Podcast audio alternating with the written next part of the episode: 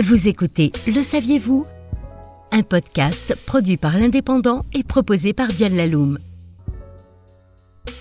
Indépendant, impossible à dresser, le chat a longtemps fasciné les hommes. Son histoire est d'ailleurs mouvementée.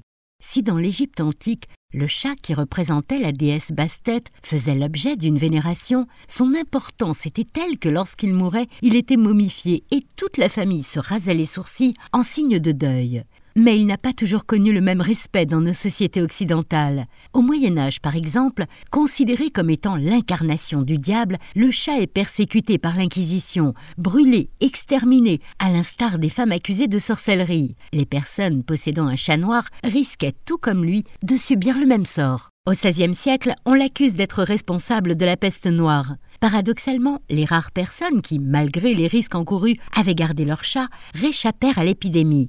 La maladie venait des rats, lesquels étaient chassés par les chats CQFD. C'était Le Saviez-vous? Un podcast produit par l'Indépendant et proposé par Diane Laloum.